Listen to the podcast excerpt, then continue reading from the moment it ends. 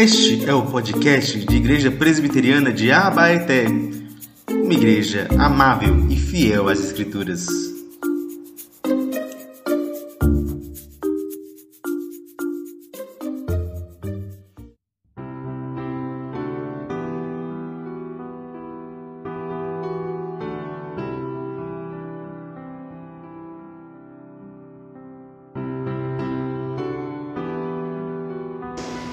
Estamos começando outra vez a recomendar a nós mesmos? Ou será que temos necessidade, como alguns, de entregar cartas de recomendação para vocês ou pedi-las a vocês? Vocês são a nossa carta, escrita em nosso coração, conhecida e lida por todos. Vocês manifestam que são cartas de Cristo produzidas pelo nosso ministério, escrita não com tinta, mas com o Espírito do Deus vivo não em tábuas de pedra, mas em tábuas de carne, isto é, nos corações. É por meio de Cristo que temos tal confiança em Deus, não que por nós mesmos sejamos capazes de pensar alguma coisa como se partisse de nós. Pelo contrário, a nossa capacidade vem de Deus, o qual nos capacitou para sermos ministros de uma nova aliança, não da letra, mas do Espírito, porque a letra mata, mas o Espírito vivifica. Vamos orar mais uma vez. Ó Pai, nós estamos aqui diante da Tua palavra que é santa, ó Pai, que vivifica, que é a ação do Teu Santo Espírito. Que essa palavra possa produzir em nós a imagem de Cristo, ó Deus, e nos faça de fato sermos cartas vivas, cartas vivas que anunciam não sobre nós, mas a mensagem do teu Filho. Em nome dele que nós choramos e agradecemos. Amém. Meus irmãos, até onde uma vida pode impactar alguém? Até onde o nosso modo de viver, a nossa vida pode impactar o mundo, pode impactar as pessoas, pode impactar gerações. Eu estou lendo um livro né, que é, foi escrito por um dos grandes homens de Deus da história, Agostinho, é, que alguns conhecem como talvez como Santo Agostinho, né? E Agostinho ele nesse livro conta nas Confissões ele conta é, um pouquinho da história da sua vida e ele ele conta a respeito do testemunho de uma outra pessoa. Agostinho que foi um homem que impactou gerações, foi impactado também ele conta que pouco antes do momento da sua conversão, algo que foi de extrema importância para ele se decidir por Cristo, foi ele conhecer a história de um homem chamado Nebrídio, que é um nome bem estranho, e pode pegar aí para ser nome de cachorro de alguém, hein? Acontece que Nebrídio, ele era um homem das letras, ele era um professor de gramática. Ele era um cara que na Roma antiga estudava os grandes poetas e tinha todo o prestígio de ser um linguista, um cara que entendia das letras e tudo aquilo. E naquela época, meus irmãos, o cristianismo era visto como algo inferiorizado. O cristianismo era visto uh, como coisa de gente burra, principalmente por aquela, aquela geração mais acadêmica. Hoje em dia a gente tem gente que pensa isso, né? Hoje em dia tem gente na elite intelectual que crê nisso. Mas o que acontece então é que Nebrídio, ele conhece Jesus. E a princípio ele se convence do Evangelho, mas ele não tem, ele não quer tomar partido do Evangelho. Ele entende a mensagem do Evangelho, ele entende a mensagem de que Jesus salva, mas ele simplesmente renega qualquer relação com a igreja. Ele não vai a uns cultos, ele não participava ali dos encontros, ele não se optou pelo batismo, ele não quis participar da comunhão cristã, porque afinal de contas, se o mundo soubesse que ele era cristão, se as pessoas soubessem que ele era cristão, então ele talvez não teria emprego, talvez ele perderia alunos, talvez aquilo impactasse as pessoas ao redor dele. Esse era o caminho essa era a visão que Nebrídio tinha, até que, em determinado dia, o próprio Nebrídio foi confrontado. O próprio Nebrídio foi confrontado com essa realidade. Alguém disse para ele as palavras de Jesus: Aqueles que me negarem diante dos homens, eu os negarei diante dos céus. E o que acontece então é que Nebrídio, que havia se convencido intelectualmente do Evangelho, passou por um momento de prova, de teste, em que ele teve que abrir mão de tudo pelo Evangelho e se pronunciar cristão e começar a participar dos cultos e, por meio do batismo, se mostrar publicamente como alguém que tinha fé. E isso custou algo para Librídio. Custou alguns alunos, custou algum poder, custou alguma influência que ele pudesse ter diante dos poderosos, mas aquilo valeu a pena.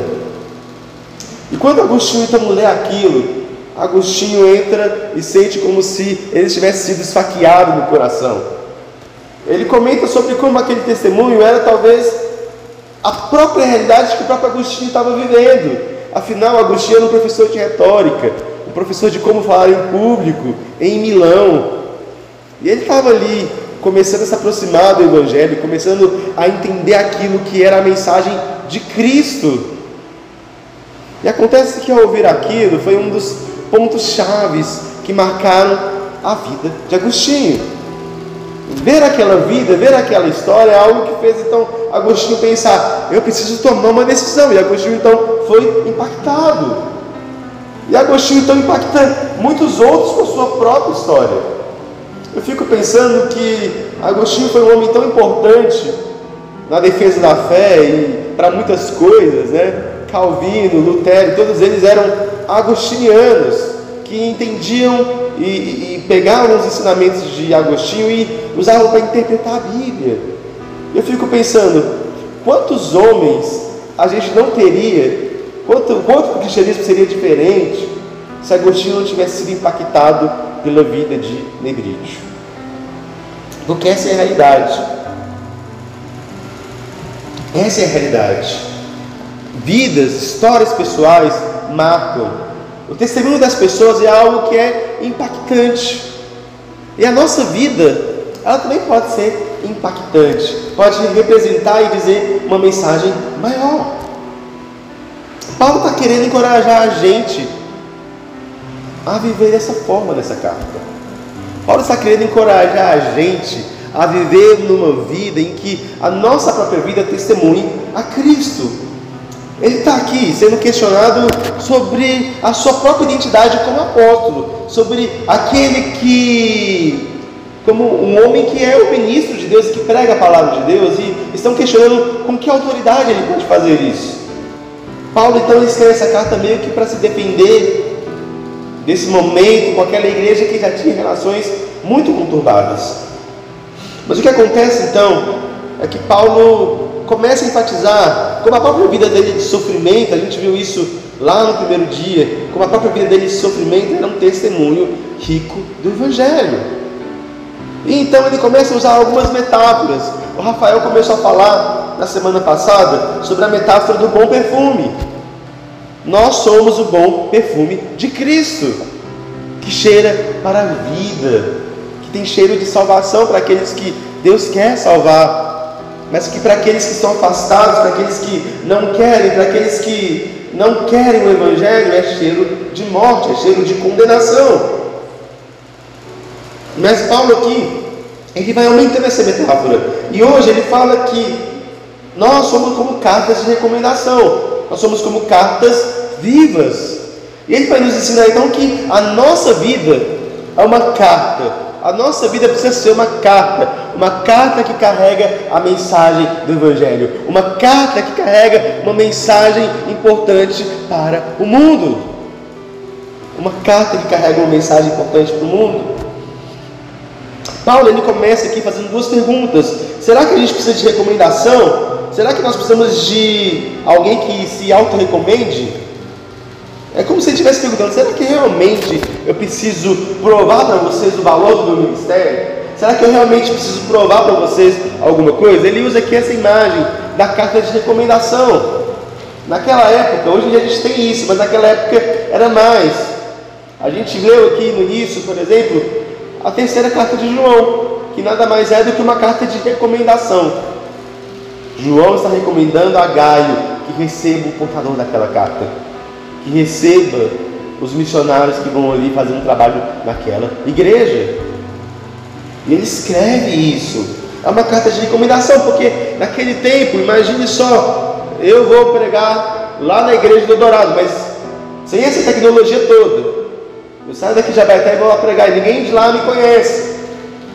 Como é que eles vão saber que eu sou realmente um cara fiel, que eu sou um cara que vai pregar de fato a palavra de Deus? Ou que eu sou confiável?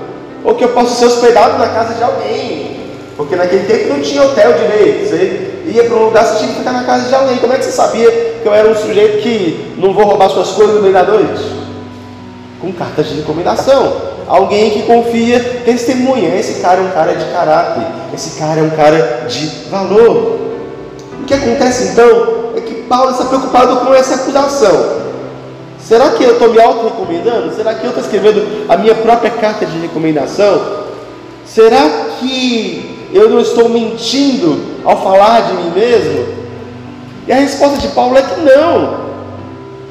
É como se ele estivesse dizendo, irmão, vocês estão preocupados com se eu sou ou não um apóstolo, se eu sou ou não um cara de verdade, mas olhe para vocês.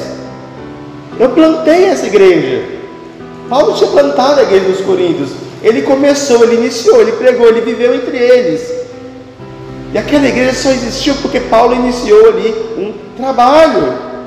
E Paulo está dizendo: vocês acham que eu preciso de cartas de recomendação? Olhem para a vida de vocês. Vocês mesmos são essas cartas. Vocês são a carta viva. Vocês são uma carta que é visível e lida por todos. Se tem algum modo de provar que o ministério é real, esse modo é a vida de vocês. Porque aquilo que está pregado, aquilo que eu prego, aquilo que foi pregado a vocês, ensinado a vocês, é a verdade de Cristo que transformou vocês.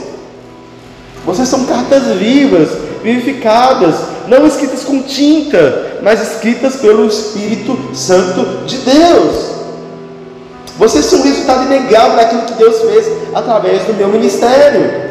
Vocês são a igreja, fruto do trabalho de Deus. Então, se eu preciso de alguma prova disso, de que a minha palavra é verdade, de que o Evangelho é real, essa prova é a vida de vocês. Ele está dizendo aqui, então, que a nossa vida tem que ser uma carta de recomendação. Essa carta, ele diz, é lida por todos. Quem que é a audiência dessa carta? Se nós somos uma carta viva, real, eficaz, essa carta é lida por todos. É o mundo que lê essa carta. Sabe, meus irmãos? É, é engraçado porque quando a pessoa é crente, todo mundo sabe, a pessoa ela fica sem graça, né? Porque tudo que ela faz, as pessoas olham para ela e dizem: Ah, mas você não era crente? Ah, você foi no show ali, você não era crente? É um negócio até chato, porque tem coisas que a gente pode fazer que não é pecado, mas que o povo acha que é pecado. E aí, se estiver fazendo, você não era crente? E tem um lado que isso é ruim, porque parece que ele está sendo observado o tempo todo, mas isso também é bom. Porque as pessoas estão te observando, as pessoas estão te olhando, as pessoas estão vendo se você realmente vive a mensagem que você está pregando. Então isso é bom, o mundo vê. Sabe, meus irmãos, muita gente não vai pegar uma Bíblia para ler. Muita gente não vai ler um livro de verdades espirituais, mas muita gente vai olhar a sua vida. O que, que ela vai ver ali? O que Deus está querendo dizer é que nós, como corpo de Cristo, como crentes nesse mundo, as nossas vidas, elas são um testemunho daquilo que Deus está fazendo no mundo. Elas, nós somos um testemunho daquilo que Deus está fazendo, daquilo que Deus pode fazer. Porque a história do Evangelho é uma história de gente fraca, de gente quebrada, de gente transtornada e que está por um fio, e que Deus pega, e que Deus transforma, e que Deus remodela. Pessoas que estavam nos vícios, pessoas que estavam ali totalmente quebradas no mundo, e que Deus pega, restaura e transforma, e dá sentido e dá significado. É isso que Deus faz. Meus irmãos, todos nós aqui eu espero que já tivemos alguma experiência com o Senhor. Se você não tem, eu espero que tenha, mas nós somos também ser chamados a ser uma carta viva para o mundo. Nós somos chamados a ser e a expressar algo que Deus fez em nós, a mensagem do Evangelho. A gente é chamado a isso, a gente é chamado a viver uma realidade onde a nossa vida transformada revela Cristo. Sabe, a nossa vida não pode ser sobre nós. A gente vive numa cultura que tudo é sobre a gente mesmo, né? Mas a nossa vida não é sobre nós. A gente precisa ressignificar a nossa vida. Ora, essa carta não é uma carta que fala sobre eu. A própria carta aqui, Paulo não diz: olha, vocês são minha carta de recomendação, mas vocês não falam de mim exatamente. Vocês são uma carta de recomendação porque a vida de vocês revela a mensagem que eu preguei. A vida de vocês fala, na verdade, daquele que o salvou, que foi Cristo que foi Jesus. Você tem que viver você tem que ser uma carta que não é sobre você, não é sobre o que você fez, não é sobre aquilo que, que você pode fazer, ou sobre como os seus limites são inalcançáveis. Sabe, a sua vida é sobre Jesus. A sua vida precisa ser sobre Jesus, sobre o que Jesus fez em você, sobre aquilo que Jesus está fazendo neste mundo quebrado, sobre aquilo que Jesus está fazendo para trazer homens para Ele. Aquela série The Chosen, que é uma série sobre o próprio Jesus, né? Nós temos ali a personagem da Maria Madalena, ela sendo interrogada por Nicodemos, coisas que a gente só pode ver nessas séries mesmo, né? Que tá, e faz uma história né? E ela fala, olha, eu não sei, eu sei que eu era de um jeito, agora eu sou outra mas entre uma coisa e outra só tem Jesus, porque Ele me redimiu. Esse é o seu testemunho? Esse pode ser o seu testemunho? O testemunho de alguém que foi transformado, o testemunho que o Espírito Santo escreveu e que agora o mundo vê e as pessoas tentam te perguntar: olha, você não era aquela pessoa cheia de pecados, cheia de erros, cheia de falhas, miserável? Você fala assim, eu ainda sou miserável, pecador e cheio de falhas, mas agora eu tenho Jesus que me transformou. Então a sua vida tem que ser sobre Jesus. E a grande questão é: se a sua vida não é sobre Jesus, se você não vê essa transformação, se você não vê esses frutos, se você não vê seus pecados sendo quebrados, transformados, a grande questão é que talvez você precise dessa experiência também. Se você não consegue dizer, eu era de um jeito, agora eu sou de outro, é porque talvez você precise do Evangelho de Cristo, é porque talvez você precise de salvação. Porque todos nós só podemos dizer que somos de Cristo se nós temos essa salvação. Se nós temos essa transformação, se a nossa vida é isso. Sabe, irmãos, talvez você venha na igreja anos e anos e anos a fio e você esteja confortável em ouvir a palavra do Evangelho, mas talvez isso não tenha transformado de fato a sua vida. E a grande coisa é, você precisa de Jesus. Talvez você consiga achar, ah, eu faço aqui, aconteço, eu consigo obedecer à lei, eu consigo, como se o fato de você conseguir fosse alguma coisa. Mas você também precisa de Jesus. Porque Jesus não veio simplesmente para os obedientes, ele veio para quem diz: Eu sou de fato pecador, eu preciso de graça. A sua obediência não vai te salvar, Jesus pode salvar. É possível, meus irmãos, é possível que as suas dores internas sejam curadas por causa de Jesus. É possível que Jesus te transforme. É possível vencer pecados por causa de Jesus. É possível então sair do nosso poço de vícios, do nosso poço de angústia, de depressão, por causa de Jesus. Porque Jesus vem e transforma. Quem pode transformar corações de pedra, senão o próprio Cristo? Ele pode fazer, Ele é poderoso. E a palavra dele tem feito isso por mais de dois mil anos. Transformou o Nebrídio, transformou Agostinho, transformou tantos outros, transformou a mim e pode transformar também você. Porque essa é a mensagem do Evangelho, é a mensagem de transformação, uma mensagem de renovo. Uma mensagem que pega a nossa vida e a renove, a ressignifica. Há um caminho de graça e esse caminho passa por Jesus. Passa por Jesus. Não há nada que a gente possa fazer sem Ele, sem ser crendo nele. Essa história, a minha a sua história, não é sobre nós, é uma história sobre a pessoa e a obra de Jesus.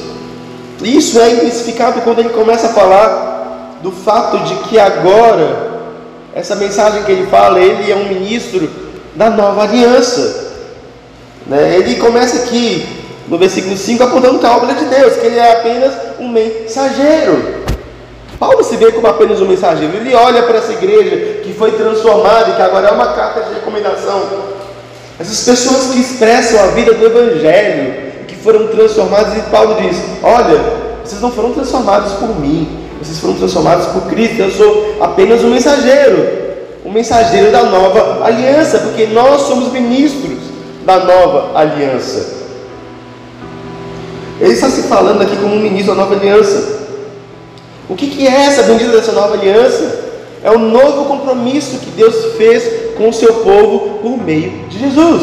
Perceba, tinha antes uma antiga aliança que Deus havia feito no Sinai, em que Deus havia entregado a lei para o povo, e aquela lei e obediência guiava o povo para a salvação, guiava o povo em obediência. Mas se a gente lê o Antigo Testamento, o povo não era bom em obedecer.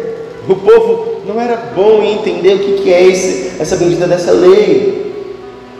Mas Deus está dizendo aqui por meio de Paulo que agora há uma nova aliança. Ele é o ministro daquilo que Cristo está fazendo. Em Cristo, nós não precisamos mais da lei para ser salvos. Nós temos a graça, essa graça que vem se encarna em nós no versículo 3, Paulo faz aqui uma alusão à profecia de Ezequiel. Ele fala aqui no versículo 3: Vocês manifestam que são cartas de Cristo, coisas o nosso ministério, escritas não com tinta, mas com o Espírito de Deus vivo, não em tábuas de pedra, mas em tábuas de carne, isso é, no coração. Ele está citando aqui Ezequiel, que a gente leu aqui, mas eu queria reler com você o versículo 26, do capítulo 36. Eu lhes darei um novo coração e porei dentro de vocês um espírito novo. Tirarei o coração de pedra e lhes darei um coração de carne. A promessa de Ezequiel é que é a promessa da nova aliança, a promessa de que agora em Cristo Deus acabaria com o nosso coração de pedra, com o nosso coração duro e faria um coração de carne, faria um coração novo pela atuação do Espírito Santo. E onde se cumpre? Se cumpre justamente por meio de Cristo, porque Cristo ele vem para salvar. A lei é um problema para nós, não porque a lei seja ruim, ou não porque a gente não tem que obedecer à lei, mas porque a lei aponta o nosso pecado. Quando a gente olha para aquelas tábuas de pedra dos dez mandamentos, nós temos a lei diante de nós, não terás outros deuses de mim, não farás então de falso testemunho. Não adulterarás, não roubarás, honrai pai e mãe, guardai o dia do Senhor. Cada um desses mandamentos diante de nós é como uma faca apontando para o nosso peito, dizendo: Você está condenado. Porque por mais que a gente consiga tentar seguir aquelas leis, nossa obediência sempre vai ser insuficiente. E a desobediência à lei não pode nos salvar. A obediência não pode nos salvar. Então, era preciso que algo mudasse. E é muito engraçado que esse texto não fala que a lei vai mudar. Vai mudar é o coração do povo. O coração que era tão duro como aquelas pedras onde a lei havia sido escrita. Mas agora Deus vai trazer o seu povo a uma nova obediência. Cristo vai transformar os corações, vai transformar os amores do nosso coração e vai trazer para perto dele, e vai dizer e vai falar: agora vocês podem viver comigo uma nova vida, a vida no Espírito. O texto aqui nos diz, né? No versículo finalzinho do versículo 6 nos diz algo que é muito importante. e que é muito mal interpretado por aí. A letra mata, mas o Espírito vivifica. Você já deve ter ouvido coisas do tipo: Ah, você não tem que estudar a Bíblia, não, porque a letra mata, viu? Já ouviram algo assim? Ah, você fica aí estudando teologia, isso aí vai te matar. A letra mata, o que vivifica é o Espírito. Mas não é disso que o texto está falando, meus irmãos. Afinal, isso aqui é Bíblia também, né? É como se texto estivesse falando contra ele mesmo. A lei aqui que mata, a letra que mata aqui é a letra da lei. É a letra que nos aponta o pecado. E o Espírito que vivifica é o Espírito de Cristo. Há um limite da lei. E essa é a mensagem do Evangelho. A mensagem da nova aliança. Ora, aquela lei fria que condena vocês, ela vai ser transformada. Agora vocês terão o Espírito que vai conduzir a vocês a viver do modo como Deus quer, a viver nessa nova aliança, esse novo pacto criado por Deus. É como se ele estivesse dizendo: a lei grita condenação, condenação, mas o Evangelho de Jesus Cristo nos diz: a vida eterna em Jesus. Porque Jesus perdoa os pecados, porque Jesus dá nova vida, porque Jesus ele veio para tirar esse peso da lei, esse peso do esforço, esse peso de a gente achar que a gente pode produzir vida em nós mesmos. E a nossa vida é uma carta viva que expressa isso, meus irmãos. Expressa essa mensagem do Evangelho, a mensagem de que diante da lei nós somos pecadores, nós não conseguimos o favor de Deus, mas que diante de Jesus Cristo, diante do amor dele, que nos salvou, que morreu pelos nossos pecados, agora a gente encontra graça, e o Espírito Santo vem sobre nós e nos renova e nos transforma. Essa é a mensagem do Evangelho, essa é a mensagem pela qual a gente vive, essa é a mensagem que a gente é chamado a expressar e a contar para o mundo. Essa é a mensagem de salvação. A nossa pregação não pode ser sobre a lei de Deus ou a obediência à lei de Deus. A nossa pregação não pode ser sobre a nossa performance.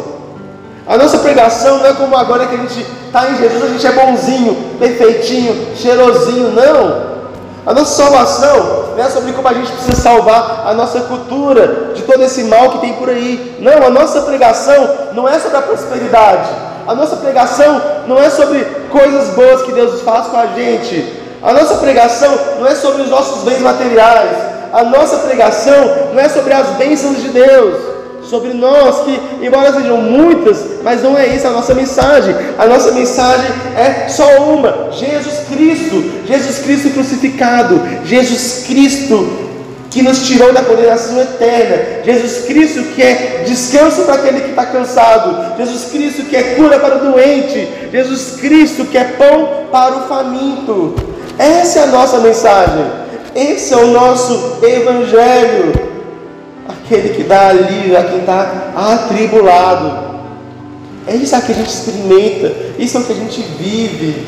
É isso que vai ser expresso para nós. Essa é a nossa mensagem. Por isso eu queria terminar te perguntando novamente: quando o mundo te vê, o que o mundo vê?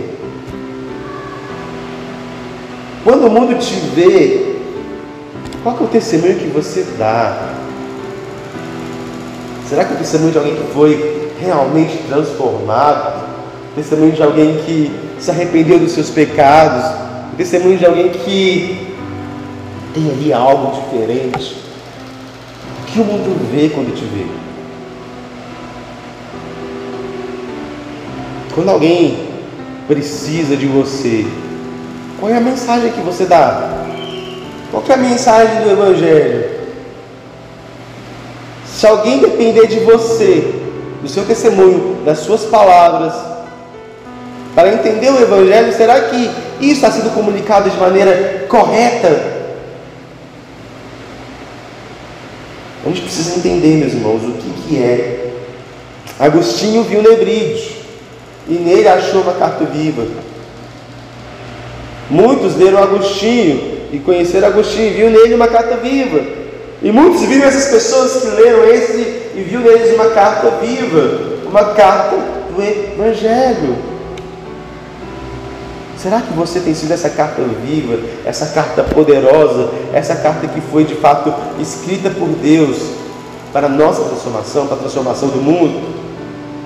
Será que você entende isso?